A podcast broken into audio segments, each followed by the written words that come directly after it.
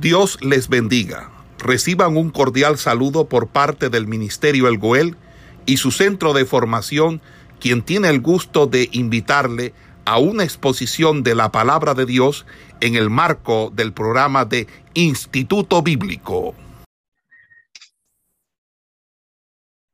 De eh, Primera de Corintios. en los capítulos 4, 11, 12, 13 y 14, Pablo va a instruir a la iglesia de los Corintios en cuanto a la organización del culto. Y empieza hablando de los que dan culto al Señor, eh, tanto del hombre y la mujer, tanto cuando se ora como cuando se predica, deben tener una, un, un tipo de conducta o comportamiento, lo mismo para la mesa del Señor o la cena del Señor. Luego también habla acerca, obviamente, de los dones del Espíritu Santo, en el capítulo 12, y luego el capítulo 13 habla del amor y el 14 habla acerca de los dones del Espíritu Santo y sobre el hablar en lenguas. Eh, el, el, primer versículo, Pablo comprende a su pueblo y los aborda como un buen pastor sabe que todavía son niños en su vida espiritual y que necesitan mucho consejo que los corrija. Pero antes de amonestarlo, los alaba por los esfuerzos que están haciendo por seguir sus enseñanzas. Dice, os alabo porque me recordáis en todo y porque guardáis las, las enseñanzas que os transmití, os enseñé. Fíjense que eh, en, ese, en ese sentido, Pablo va a hacer una, una eh, especie de, eh, de, de, unas palabras de alabanza, de elogio para los corintios. Y esos elogios a los corintios, obviamente, junto con la sección de la primera, del primer capítulo, que es la acción de gracia, dan cuenta del afecto, del cariño que Pablo tenía por la iglesia. Eh, Corintios no le era indiferente al afecto de, no era indiferente para Pablo eh, afectuosamente, afectivamente.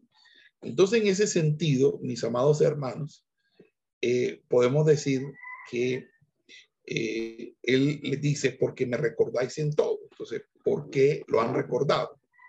Y lo continúan recordando en todo. Esto quiere decir que muchos de los cristianos de Corintios, muchos de los cristianos de Corintios,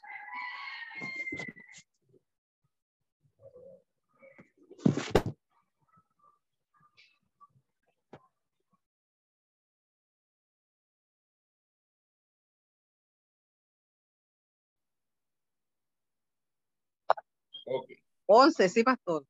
Ok. Entonces tenemos aquí privilegios, privilegios y responsabilidades, ¿cierto?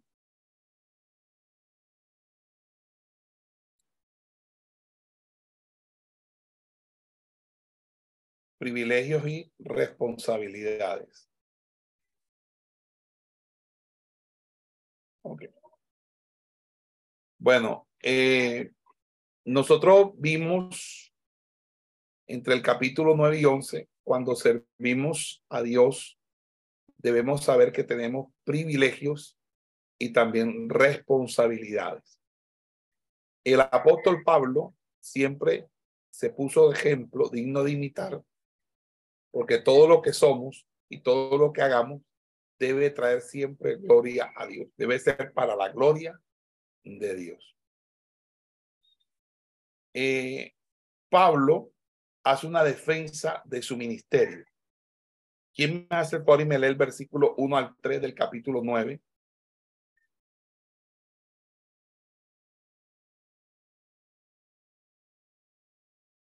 Aquí, pastor, del 1 al 3. No soy apóstol, no soy libre, no he visto a Jesús, el Señor nuestro ¿No sois vosotros mi obra en el Señor? Si para otros no soy apóstol, para vosotros ciertamente lo soy, porque el sello de mi apostolado sois vosotros en el Señor. Contra los que me acusan, esta es mi defensa. Hasta el 3, pastor. Sí, ahí se ve bien. No está saliendo nada, pastor. ¿Y ahí? Pastor, sí Amén, amén. Ahí sí se ve. Bueno. Repita otra vez el texto bíblico, por favor, hermana.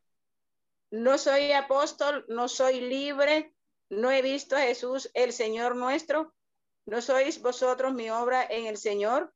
Si para vosotros, si para otros no soy apóstol, para vosotros ciertamente lo soy, porque Él el sello de mi apostolado sois vosotros en el Señor. Contra los que me acosan, esta es mi defensa.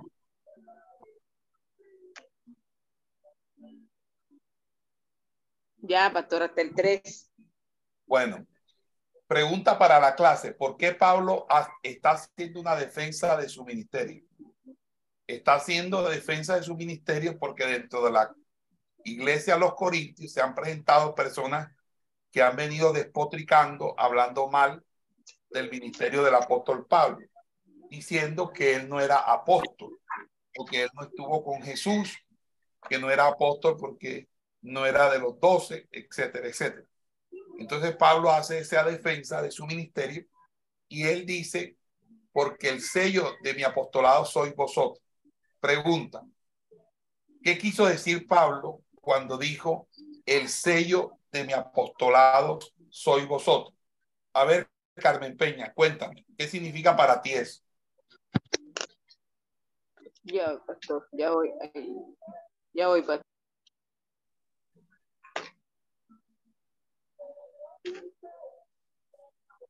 Bueno, pastor, o sea, aquí dice, con, aquí, si para vosotros soy apóstol, para vosotros ciertamente lo soy, porque el sello de mi apostolado soy vosotros en el Señor. O sea, que se daba a conocer que tenía el sello del Espíritu Santo de Dios para, con los que andaban con él y con él les predicaba.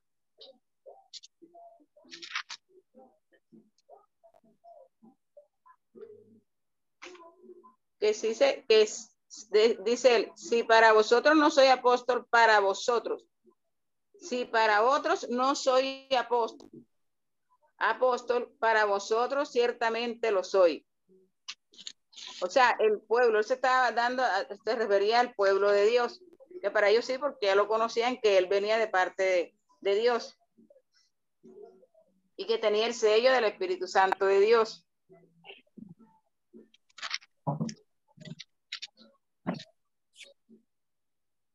Listo. Porque cuando uno desarrolla un ministerio, el fruto del ministerio que uno desarrolla debe ser precisamente los resultados que trae consigo ese ministerio. Pablo está diciendo, oye, ¿cómo es posible que digan que yo no soy apóstol y entonces esto con qué se hace? Como cuando alguien dice, tú no sabes cocinar, pero entonces te comes el arroz que yo hice, el arroz con pollo y dice, uy, qué arroz delicioso. Ajá, entonces yo no sé cocinar, no soy chef, no soy cocinero, pero sí te gusta lo que yo cocino. Entonces, Pablo dice, ¿cómo dicen que no soy apóstol? Y entonces, si no soy apóstol, ¿cómo puedo hacer esto? ¿Me voy a entender? Ahora, ¿cuáles e-, son los derechos o privilegios que uno tiene en el ministerio? Bueno, Pablo está diciendo que una persona que está en el ministerio, primero, debe poder eh, tener la seguridad de que su economía, su finanza, de una manera u otra descansan en parte de que, de que uno tiene el derecho, tiene la, por así decirlo, la, la, la el, el, la, el, sí, el derecho, la autoridad, iba a decir la autoridad, de, de así como uno vive del evangelio, uno coma del evangelio. Es decir, uno tiene el derecho de tomar ofrendas y diezmos, como lo enseña la palabra de Dios. Entonces, en ese sentido, ese es el orden que establece las Sagradas Escrituras con respecto a el ministerio apostólico. ¿Cómo podría usted describir el proceder de Pablo en su vida y ministerio? Versículos 15 al 18. ¿Quién lo lee, por favor?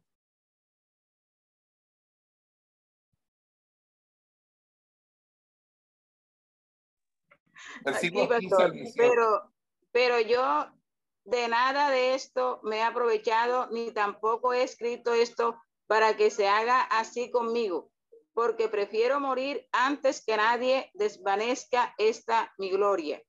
Pues el anuncio, pues, pues si anuncio el evangelio, no tengo por qué gloriarme, porque me es impuesta necesidad y hay de mí si no anunciase el evangelio.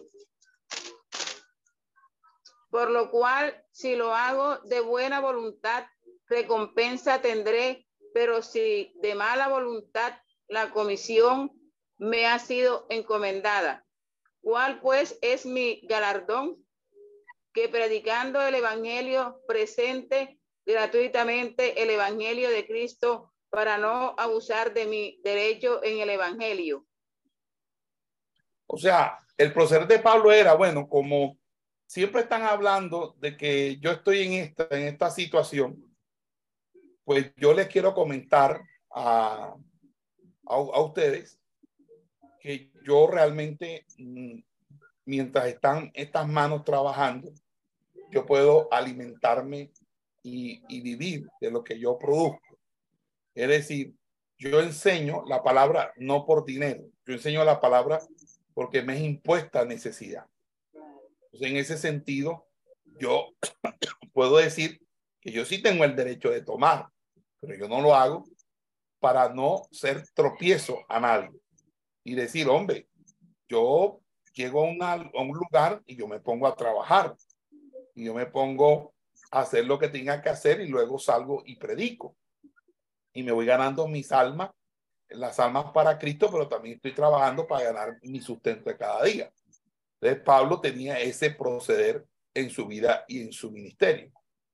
¿Cómo hizo Pablo para ganar a un mayor número de personas para Cristo? Vamos a leer los versículos 19 al 23, por favor. Amén, dice. Y esto, y esto hago por causa del Evangelio para hacerme copartícipe de él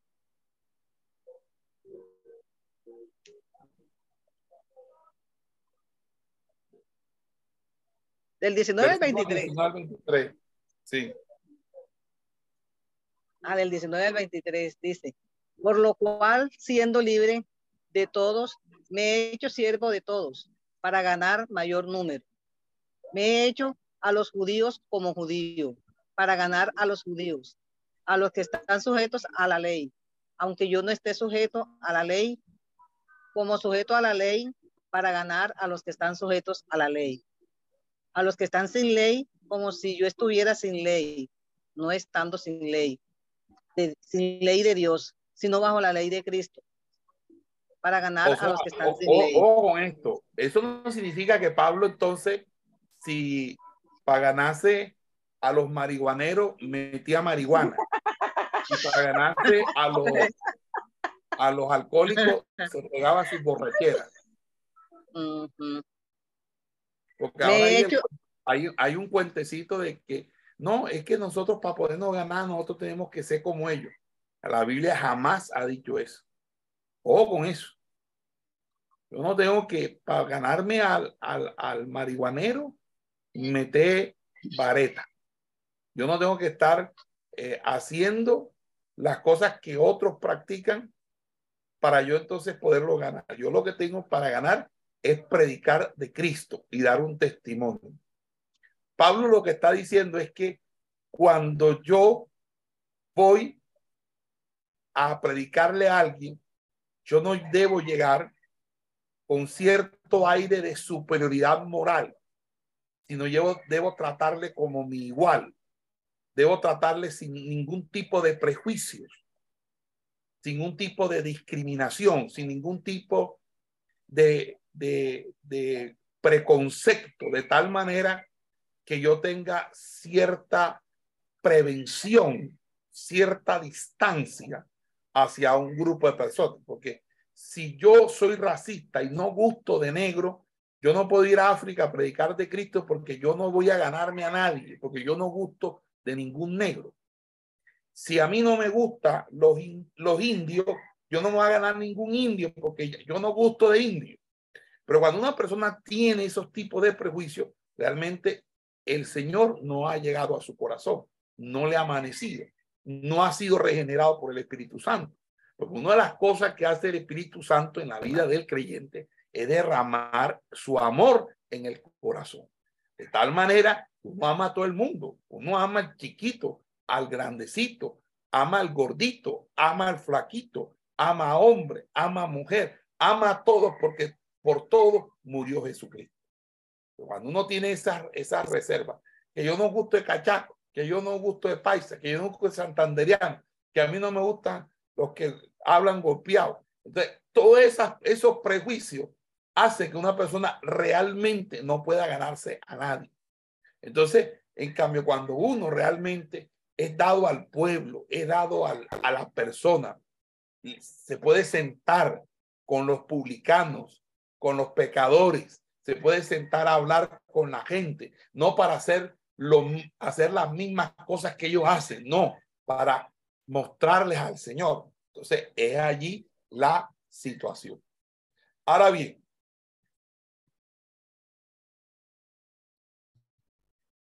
Pablo utiliza un ejemplo y el ejemplo es el ejemplo del atleta. Vamos a leer los versículos 24 al 27 para ver cómo se aplica a nuestra vida el ejemplo de, Pablo del atleta. ¿Quién me lee, por favor? Aquí, pastor. ¿No sabéis que los, que los que corren en el estadio todos a la verdad corren, pero uno solo se lleva el premio? corred de tal manera que lo obtengáis. Todo aquel que lucha de todo se abstiene. Ellos a la verdad para recibir una corona corruptible, pero nosotros una incorruptible. ¿Hasta dónde, pastor? Hasta el 27 te dije, del 24 al 27. Así que yo de esta manera corro no como la aventura de esta manera. Peleo no como quien golpea el aire, sino que golpeo mi cuerpo y lo pongo en servidumbre, no sea que habiendo sido heraldo para otros, yo mismo venga a ser eliminado. Amén. Nosotros tenemos que estar eh, corriendo esta carrera, siempre listo, siempre preparando, siempre entrenando, como hace un atleta profesional que cuida de su, de su ejercicio profesional. Deberes culturales. ¿Qué significa bíblicamente el término cabeza? gente, sí. Hermano, ¿qué significa cabeza? Ya llegó tu papá. Bueno, ves a bañarte. Digo, el digo, puede ser el sacerdote, el jefe. Pero cabeza, ¿qué significa? Representante. Representante, líder. Si yo dije, capturé al, a la cabeza de ese grupo terrorista, ¿qué estoy diciendo? El principal. Capturó a la, al cabecilla principal. el término cabeza, principal. ¿Ok? Eso es lo que significa, principal. Cabeza significa, además de autoridad, también significa fuente o procedencia. Esa es la cabeza de ese grupo. Esa es la cabeza que se ideó todo ese plan. Eso es lo que significa cabeza. Entonces, ¿por qué era importante que un, pro, un profeta varón orara o profetizara con la cabeza descubierta y una profetiza con la cabeza cubierta? Entre los versículos 3 al 16, ¿qué dice?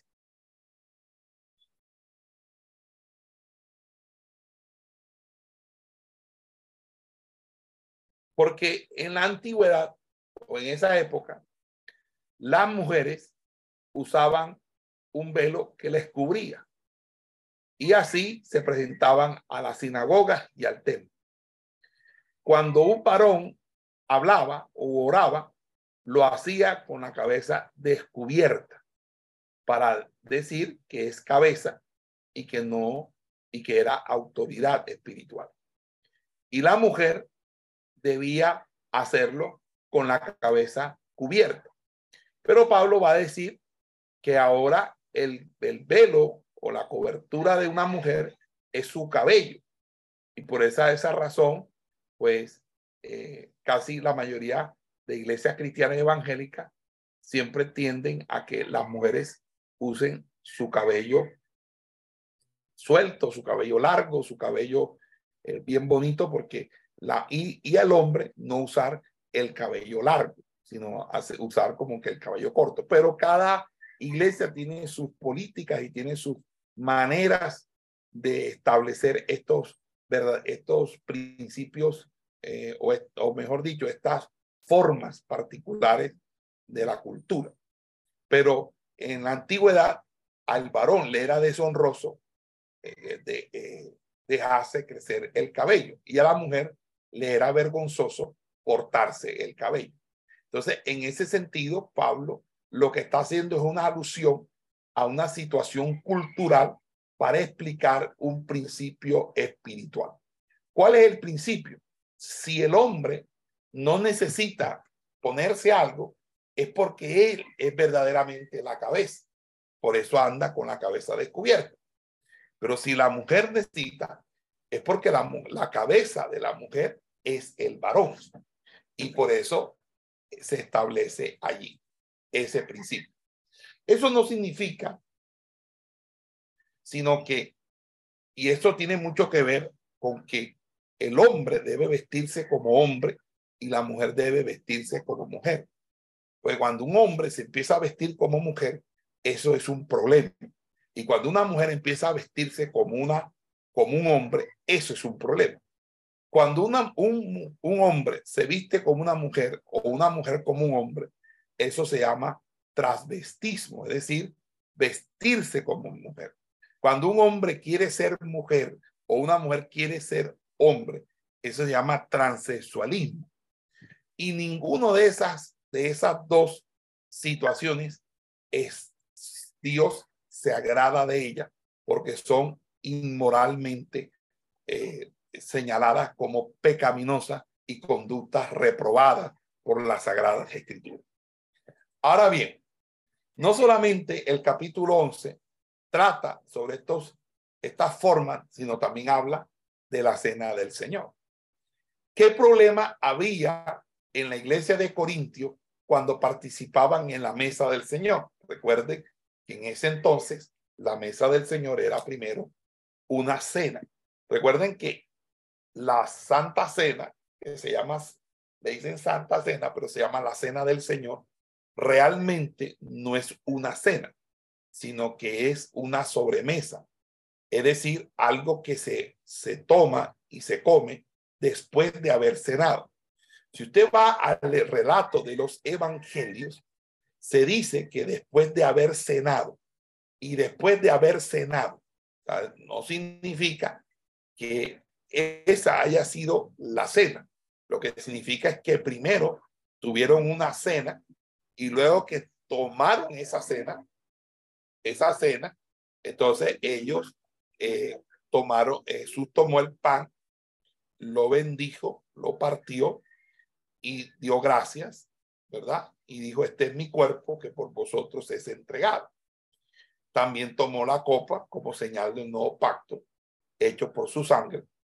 Y esos son los emblemas que se utilizan cuando uno va a ministrar o a impartir la cena del Señor, no la santa cena, la cena del Señor. Es santa, sí, es santa. Y entonces uno dice la, la cena del Señor es santa y otros le dicen la santa cena bíblicamente se llama la cena del Señor. De la cena del, del Señor no era el ágape previo, el ágape previo era la comida, era la verdadera cena, y luego de, la, de servida la comida era que celebraban el- la conmemoración del el sacrificio de la muerte de Cristo, que era tomar el pan sin levadura, partirlo y eh, participar de él junto con la copa de jugo de uva. Es jugo de uva, gleuco, que significa vino, vino nuevo, que, que es un vino sin alcohol. No es para tomar vino Sansón ni para emborracharse, es para tomar vino que no es vino fermentado. Y pan debe ser pan sin levadura. No es galleta de soda, ni pan de sal, ni pan de bocadillo, ni pan de dulce. Tiene que ser un pan sin levadura, porque la levadura representa junto a la fermentación un es una señal en este caso de que no había que tener en, en, en, en la fiesta de los panes de la Pascua y de los panes de proposición debía existir o debía haber levadura o fermenta o algo fermentado porque era representaban pecado. Entonces en ese sentido era la fiesta de los panes ácimos o la fiesta de los panes sin levadura y obviamente la la, la del jugo de la uva o de la vid, de la vid. Ok. ¿Cuál era el problema? El problema era que eso se había formado un desorden. Un desorden porque eso se volvió como si fuera una fiesta pagana y eso no tenía por qué ser una fiesta pagana. Entonces algunos se llevaban vinos y hasta se emborrachaban porque traían un vino que era fermentado y empezaban a, era, a tomar y eso era un desorden. Pablo dijo, eso no es el ágape, ese no es la coinonía que se tiene que tener en el Señor. Vamos a leer el versículo 17 hasta el 22 del capítulo 11, por favor.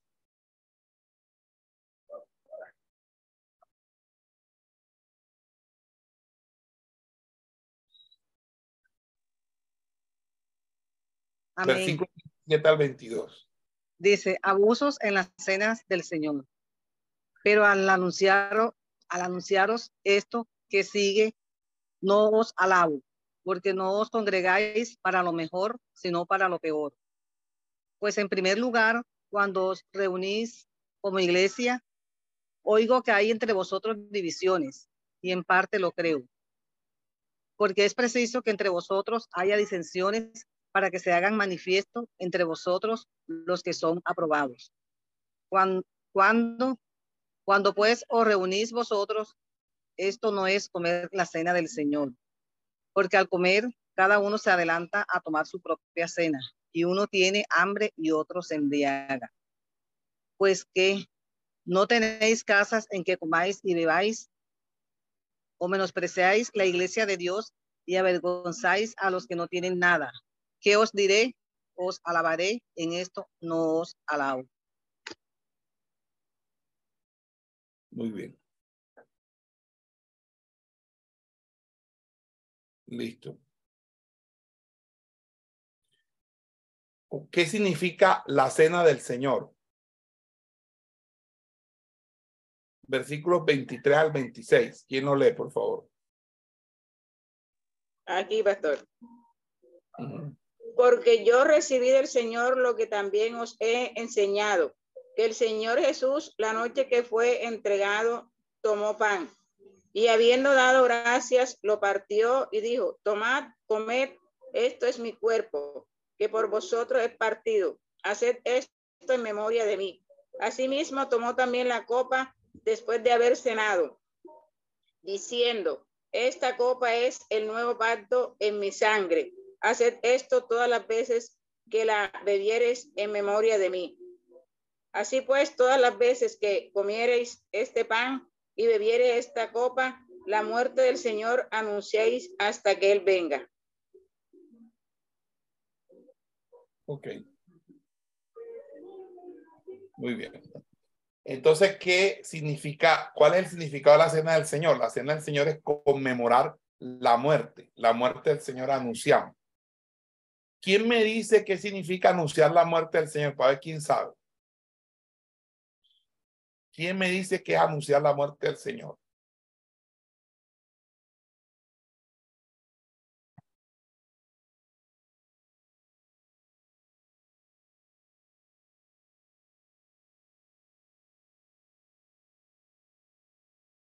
Bueno,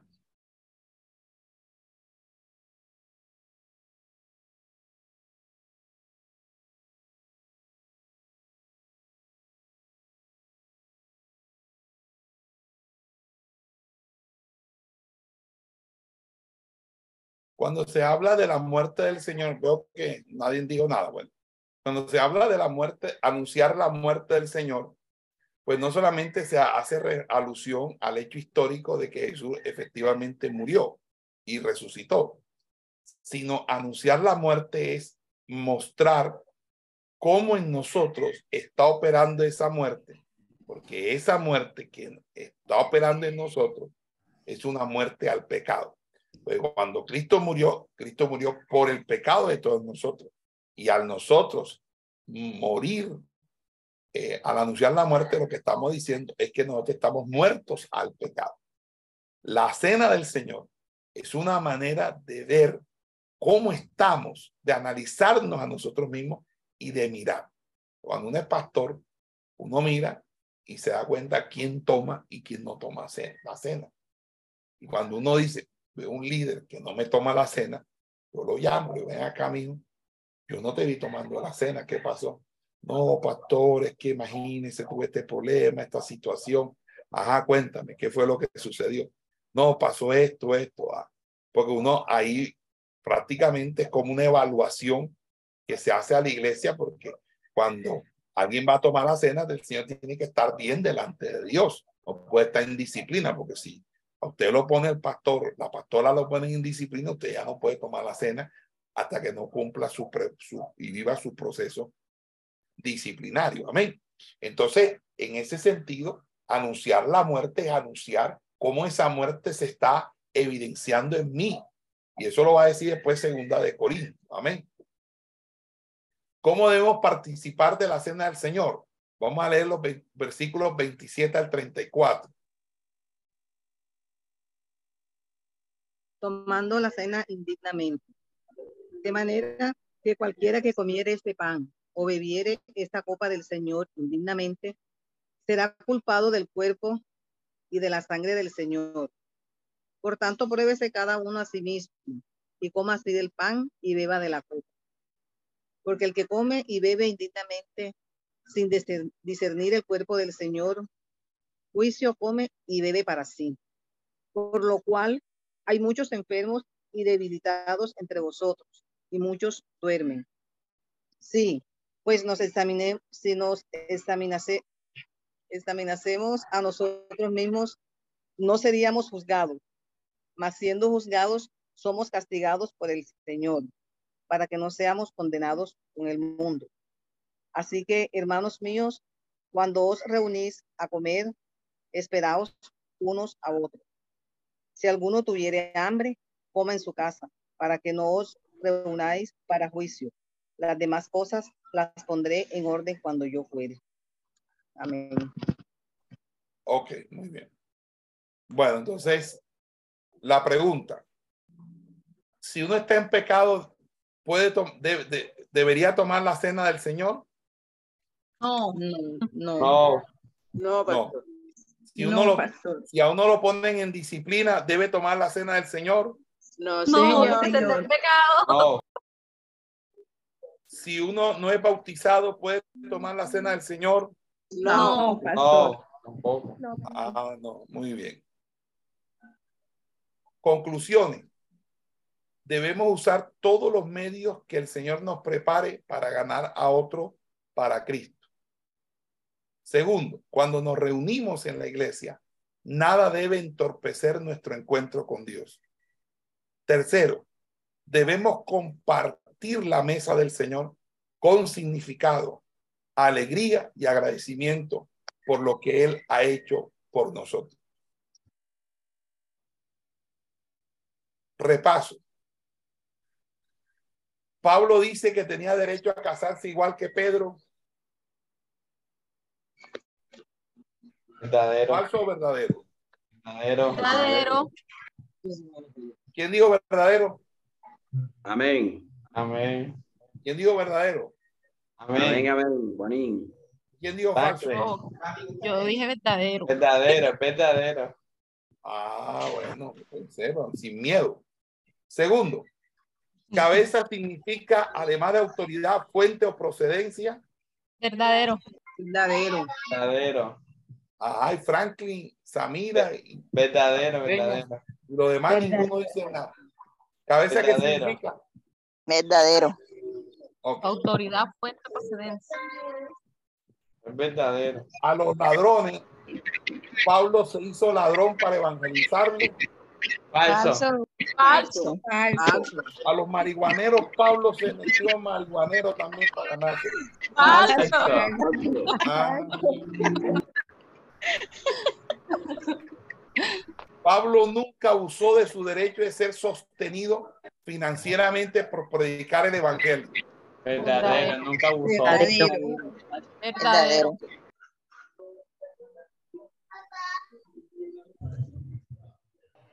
Falso. Verdadero porque nunca abusó de su puesto.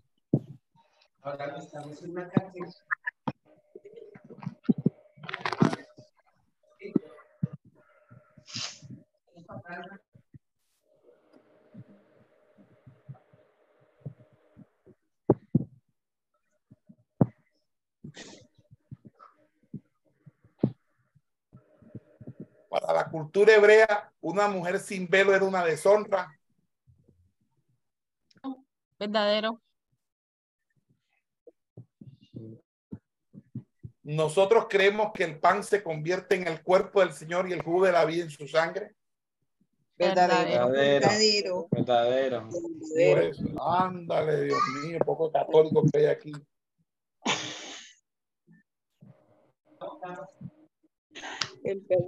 Eso se llama doctrina de la transustanciación. Falso. Nosotros creemos que el pan representa de manera emblemática, simbólica el cuerpo, no que el pan se convierte en el cuerpo del Señor. Ay, no, no, no. Van Eso a sí ser como las monjas estas que estaban en España y resulta que el cura venía caminando y tropezó en la copa que llevaba el, el, el, la, el vino de consagración y cayó en el piso y en el piso cuando se, se hizo el charco se hizo como una figurita y ellos decían que estaba, esa era la figura de la Virgen María.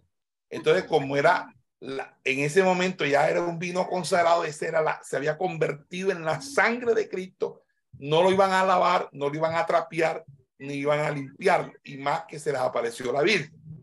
Nosotros no creemos en esas cosas, hermano. No, no, no, no. Falso, falso, falso de toda Falso. Ah, falso de toda falsedad. Falso, pastor. Bueno. falso. Si no, empiecen a entregarle a la, a la pastora Betty las camándulas que tienen ahí guardadas en los closets.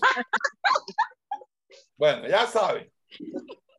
Bueno, tomar la cena indignamente significa hacerlo sin sentido, sin arrepentimiento o teniendo alguna ofensa contra un, un hermano. Tomar la Ok, lean, lean primero. Tomar la cena indignamente. Tomar la cena indignamente significa hacerlo sin sentido, sin arrepentimiento o teniendo alguna ofensa contra un hermano. Verdadero. Verdadero, Verdadero. Contra un hermano. Contra Dios. Claudia, ¿qué dice Claudia? Que la escuché. Claudia, ¿qué dices tú, Claudia? Verdadero. Que eso es verdadero. Claudia dice que es verdadero. Aranoli, ¿qué dice? Significa hacerlo sin sentido. Sí. Dice, o teniendo alguna ofensa contra un hermano. Cuando uno toma la, la, la, la cena indignamente es porque que está en pecado y no tiene Ah, no me digas porque dime si es Paco o es verdadero. Si es Paco es toro. Aquí no es Es vaca, toro, es vaca, toro. Es que Mm, Verdadero. ¿Es verdadero o falso? Verdadero. Verdadero. Verdadero. Amén. Janet Núñez, ¿es verdadero o falso? Verdadero. Juanín, Me parece que Amén. amén. Juanín, ¿qui- ¿quién fue el que se casó? Juanín. Guarín, guarín. Y se casa Guarín. mañana, pastor. Por la Sí, ya está listo, mijo, para la foto. En el nombre del Señor, pastor. Gloria a Dios. Qué bueno. Con velo y corona. Todo. Velo y corona. Franklin Varela, cuénteme. ¿Falso o verdadero? Verdadero. Shirley.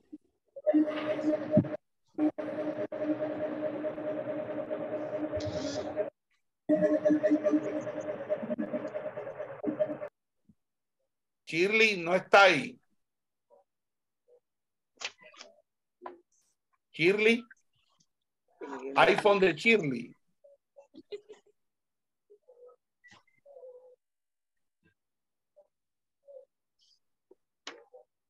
Wilberto. Verdadero, pastor. Verdadero. Ok. Cuando participamos de la cena del Señor, recordamos su muerte y resurrección y también nuestra identificación con Él. Verdadero. Verdadero. Verdadero. Verdadero. Listo. Al repetir. Esto bíblico, 1 de Corintios 9, 20, 23. Me he hecho a los judíos como judíos para ganar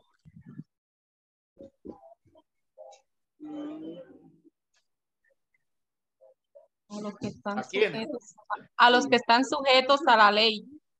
No, para ganar a los judíos. Me he hecho a los judíos como judíos para ganar a los Para ganar a los judíos. Para ganar a los a los judíos. que están Judíos. sujetos a la ley, aunque no es, yo no esté sujeto a la ley, Sujeto a la ley. sujeto a la ley para ganar a los que están, Para ganar a los que Sujetos a la ley. a los que están que yo estuviera Uy, Como no, eso yo no. sin ley. como si yo estuviera sin ley, no estando yo sin ley de Dios, sino bajo la ley de Cristo, para ganar a los que están sin ley. Silencio, por favor. Silencio, A todos débiles. silencio, silencio. Me he hecho débil a los débiles para ganar a los débiles. A todos me he hecho de todo para que de todos modos salve a alguno. Y esto hago por causa del evangelio para hacerme copartícipe de. Ok. Muy bien. Entonces, ya llegó, ya está aquí el Espíritu de Dios.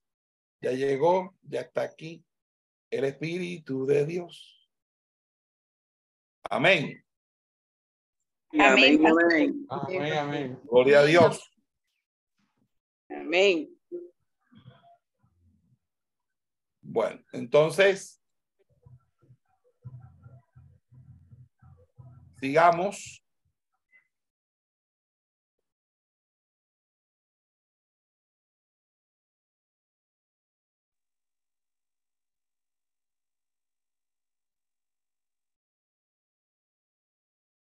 Me equivoqué aquí.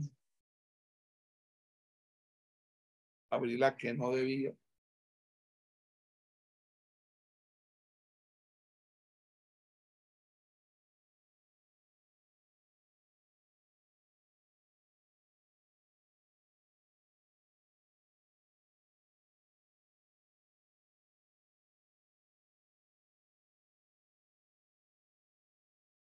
¿Sí ven? Clase 12, Amén. Sí, sí. los dones del Espíritu Santo.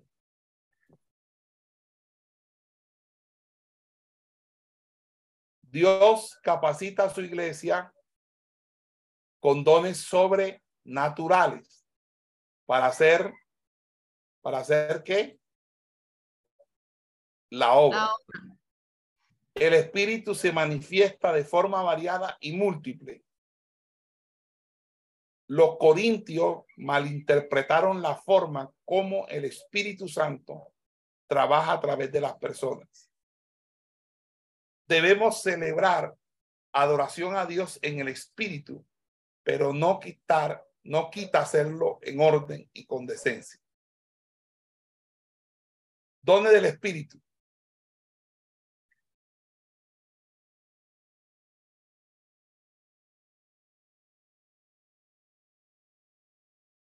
Ojo. Hay en la Biblia dones, manifestaciones, operaciones ministerios.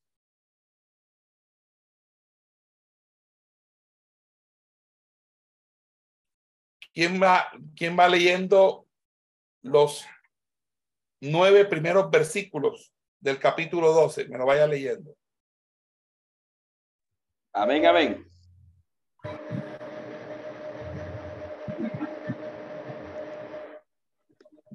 ¿Puedo leer? Sí, de- léalo. Dice, no quiero, hermanos, que ignoréis acerca de los dones espirituales. Sabéis que cuando erais gentiles, se os extraviaba llevados como esos llevaba a los ídolos mudos. Por tanto, os hago saber que nadie hable por el Espíritu de Dios llama anatema a Jesús. Y nadie puede llamar a Jesús Señor sino por el Espíritu Santo.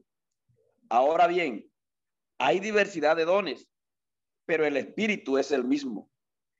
Y hay diversidad de ministerios, pero el Señor es el mismo. Diversidad de operaciones, pero Dios, que hace todas las cosas en todos, es el mismo. Pero a cada uno le es dada la manifestación del Espíritu para provecho. Porque a este es dada por el Espíritu palabra de sabiduría, a otro palabra de ciencia según el mismo Espíritu, a otro fe por el mismo Espíritu y a otro dones de sanidad por el mismo Espíritu. Amén. Amén. Ok.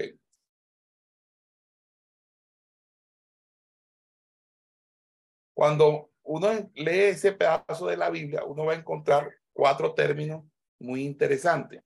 El término dones, el término manifestaciones, el término operaciones y el término ministerios. Y cuando habla de los dones, los dones en el texto griego utiliza el término carismas. Carismas.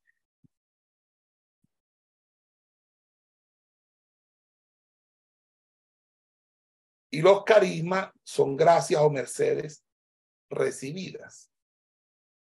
Y cuando hay carismas, estamos hablando de los dones del Espíritu Santo.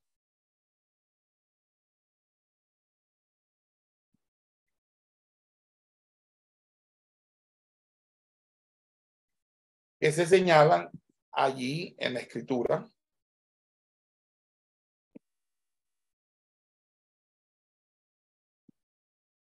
¿Ok? Si alcanzan a ver la, lo que le estoy escribiendo en el tablero. Sí, pastor. Amén, pastor. Amén. Los dones son manifestaciones sobrenaturales, que son palabra de sabiduría, palabra de ciencia, discernimiento de espíritu, géneros de lenguas, eh, interpretación de lengua, profecía, palabra de fe, dones de sanidades, milagros, eh, entre otros. Esos carismas son los llamados dones del Espíritu Santo. Pero hay algo que son las llamadas manifestaciones, que en griego es la palabra fanerosis. La fanerosis no son los mismos carismas.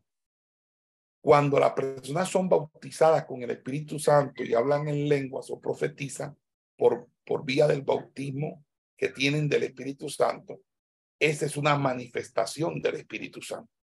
Y es una manifestación para provecho, el hablar en lenguas. Ojo, no confundan la manifestación del hablar en lengua con un don que se llama géneros de lengua.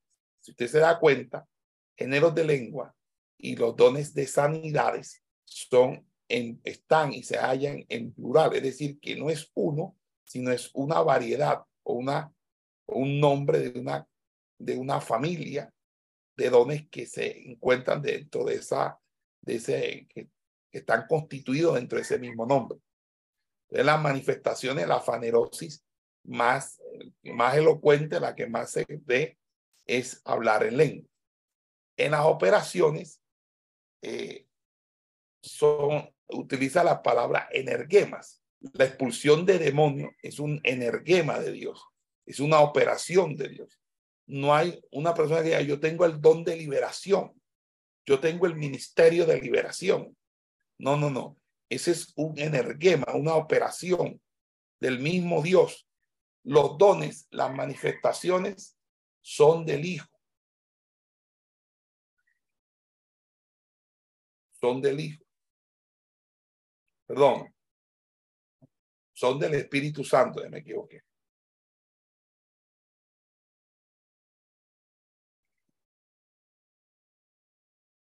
Los ministerios son del Hijo.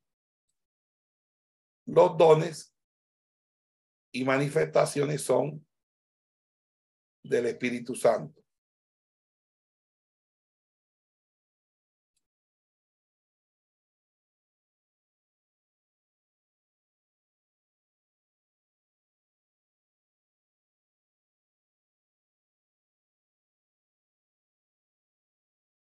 Las operaciones son de Dios. Hablando de Dios Padre.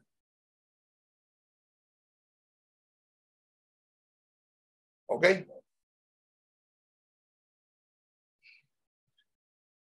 Las diaconías son los, los cinco ministerios, apóstol, profeta, evangelista, pastor y maestro. Esos son los cinco ministerios. Hoy en día se habla de ministerio de danza, ministerio de música, ministerio de no sé qué, ministerio. Y podríamos decir que esa es una palabra que se puede utilizar de manera amplia, pero de manera teológica, desde el punto de vista bíblico, solamente hay cinco ministerios.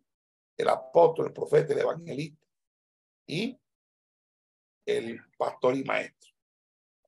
Las operaciones son los energemas.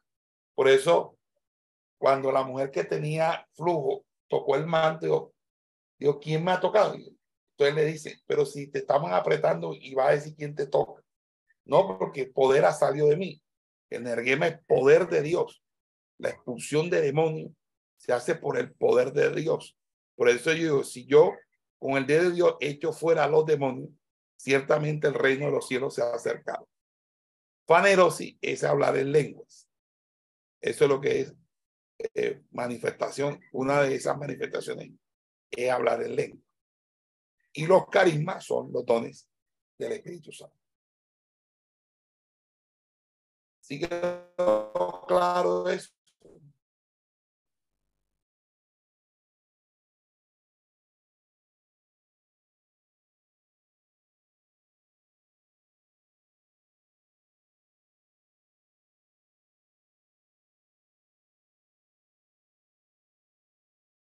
Ah, no, sí quedó claro. Amén, pastor. Amén, amén, claro. amén, pastor.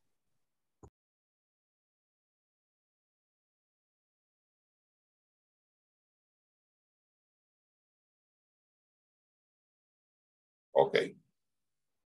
Copien eso y pónganlo en la, en la, en el chat.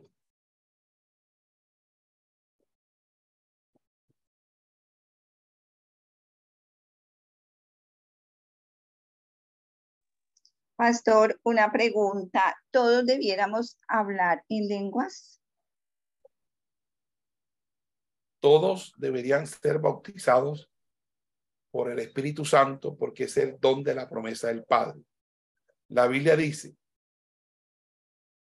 si un padre malo sabe dar buenas dádivas a su hijo, cuánto más Dios no dará el Espíritu Santo a todos aquellos que lo pidan. Por el problema es que aquí se mete una doctrina movida por los reformados, por las iglesias que, antipentecostales, que dicen, no, pero es que cuando el momento en que tú recibiste a Cristo, ya tú fuiste sellado con el Espíritu Santo, ya tú necesitas. Entonces, ahí hay un día un- un- una cantidad enorme de iglesias que sus ovejas, y hay mucha gente que no han recibido el bautismo del Espíritu Santo. Y el bautismo del Espíritu Santo se debe dar en el creyente y el creyente debe anhelar ser bautizado con el Espíritu Santo. Porque si uno es bautizado con el Espíritu Santo, dice, y recibiréis poder cuando haya venido sobre vosotros el Espíritu Santo. Significa que, que eso sí es importante, eso sí es necesario. ¿Ok? Ahora, algunos dicen, no es que eso no es para todo el mundo, pero ¿por qué Dios, sabiendo de que el que habla en lengua a sí mismo se edifica, le va a dar eso a algunos y a otros no? No, hermano, eso está disponible para todos. Ahora que algunos lo, lo, reciben y otros no, ya tiene, ese, ese sería motivo para otra respuesta.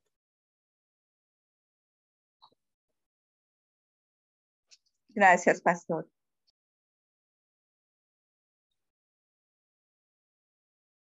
Listo. Una pregunta, Pastor. Diga, pues. Eh, con respecto ahí, bueno, hablando un poquito ahí del Espíritu Santo, de pronto haciendo un paréntesis ahí, porque me acordé de la pregunta. Diferencia o diferencia entre la tenencia, la manifestación y la llenura del Espíritu Santo. Repítame nuevamente, disculpe mi hermano, no lo escuché bien. ¿Qué diferencia existe entre la tenencia, manifestación y llenura del Espíritu Santo?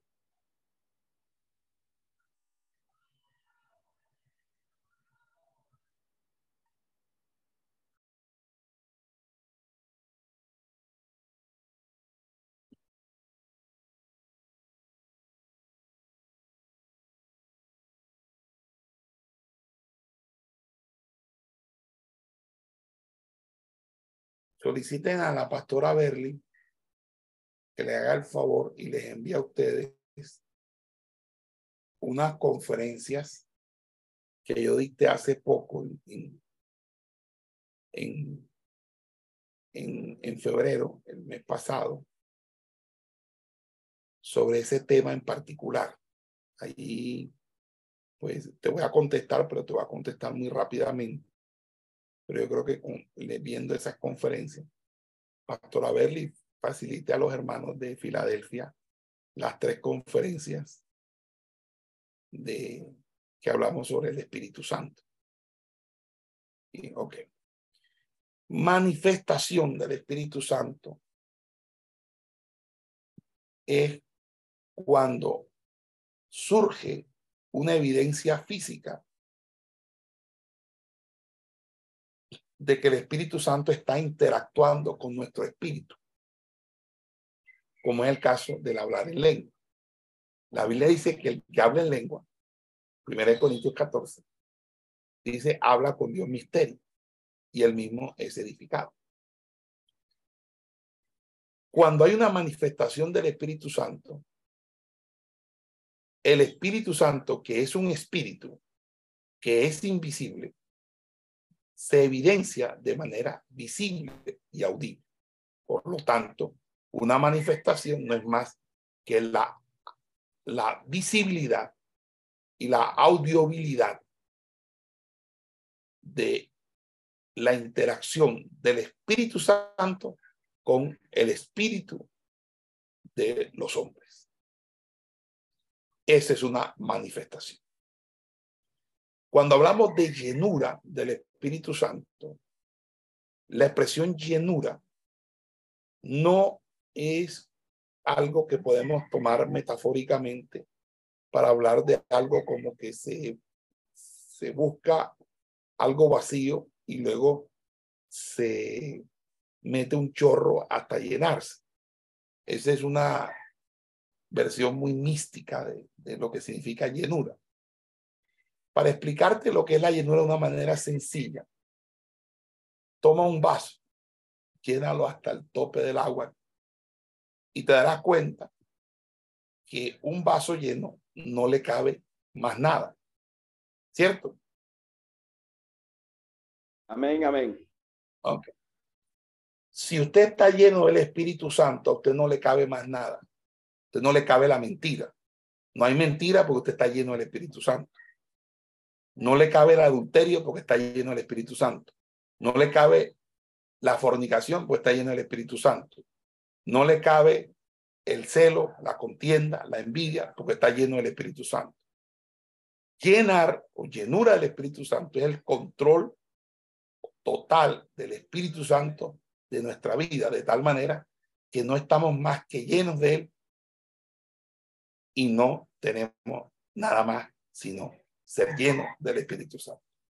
Cuando usted está lleno del Espíritu Santo, significa que usted no le cabe ninguna obra de las tinieblas, ninguna obra de la carne. Que la llenura del Espíritu Santo es santificación, es perfección cristiana. Lo que pasa es que Juan habla en términos metafóricos de llenura, como de vasijas que son llenadas de aceite o de vino, como en la usanza de la época bíblica. Pero Pablo habla de perfección, lo mismo Pedro habla de perfección. O el apóstol Juan también habla de plenitud. Si tú veas al Evangelio según San Juan 1.16, dice, porque de su plenitud tomamos todo y gracia sobre gracia. Entonces, la llenura tiene que ver no con que usted esté harto o usted haya hablado en lengua. O sea, una persona que habla en lengua no está, no está llena del Espíritu Santo. Una persona que está llena del Espíritu Santo es una persona que está completa en el Espíritu Santo, que está en un camino de santificación y perfeccionamiento del Espíritu Santo. Eso es lo que significa estar lleno del Espíritu Santo. Estar lleno del Espíritu Santo es es no tener vacíos. Porque cuando usted no está lleno es porque tiene vacíos. Y los vacíos se los llena usted el diablo. Y los vacíos se los llena usted el pecado. Y los vacíos se los llena los deseos de los ojos. Y los vacíos se los llena los deseos de la carne. Y los vacíos se los llena la vanagloria de la vida. ¿Verdad? Pero los que han vencido todo esto, hay potestad. Por eso uno debe ser lleno del Espíritu Santo. Eso es lo que significa llenura. Que decir que llenura es porque la persona empezó a danzar, dio tres vueltas y cayó en el piso y se y dijo, ya está llena. No, eso no está lleno. Hay gente que danza y son mentirosos. Hay gente que danza y son chismosos. Hay gente que habla en lengua y anda en cosas raras. Entonces, ojo con eso. Hay gente que habla en lengua y eso no es de Dios. Eso no es de Dios porque no hablan lenguas del espíritu, sino lenguas en la carne y lengua. Ahora, cuando usted, lo que usted vive en el espíritu, lo refleja en un buen testimonio, lo refleja en una vida que hay fruto del espíritu, hay amor, gozo, paz, paciencia, benignidad, bondad, fe, mansedumbre, dominio propio, templanza. Hombre, claro que sí. Lo que usted está reflejando lo que usted es. Hay gente, hermano, que, que, por ejemplo, le gusta danzar en los cultos, pero cuando llega a la palabra se duerme. Y entonces, ajá, así como duraste dos horas danzando, porque es que no vas a escuchar el mensaje de Dios, te da la, la dormidera. El que es de Dios, la palabra de Dios, oye. Yo no, yo no como de cuento de esos hermanitos que le gusta estar brincando y brincando, pero cuando viene el estudio y la palabra y la palabra, se le da el sueño, le da la mococoa y le da la dormidera. Entonces, ¿qué es lo que está pasando ahí? No se les nota la vena, no, no, está, algo está raro ahí. Cuando usted está lleno del Espíritu Santo, usted no está vacío, usted está completo, usted está perfecto en él, usted está pleno en él. Y uno debe buscar la llenura del Espíritu Santo. ¿Cómo busca la llenura del Espíritu Santo? Buscando el rostro de Dios, orando, ayunando, leyendo la Biblia apartándose del pecado, apartándose del mal, apartándose de la, de la tentación, viviendo una vida de santidad integral. Eso es llenura del Espíritu Santo. Pero llenura del Espíritu Santo, que alguien haga una, una, algo, algo raro, una, algo coreográfico, eso no es así. Llenura del Espíritu Santo una vida de testimonio donde no hay vacío, porque se está lleno cuando está lleno no te cabe más nada. Cuando tú te hartas de, comida, te pueden ofrecer la comida más rica del mundo. Está lleno. Tú dices, a menos que sea un glotón. Usted dice, no, no, no, no, no me cabe más, no, porque está lleno. Eso es ser lleno del Espíritu Santo. Otros entienden lo que les da la gana con, con la llenura del Espíritu Santo, inventan sus películas de terror o sus películas imaginarias para en- engañar bobos y hablarle a la gente de que, de, la- hablarle como, como un paisa culebrero y, y, vendedor, vendedorcito de espejo. Pero lo que es la llenura del Espíritu Santo en la Biblia es eso. Hermano, ¿le quedó claro? Amén, amén, pastor. Muchas gracias. Amén. Ah, bueno, listo. Bueno, bueno, mis hermanos, ustedes, Dios me los bendiga, Dios les guarde. Amén, pastor, igual a usted, que el Señor lo guarde y le dé mucha Amén, sabiduría.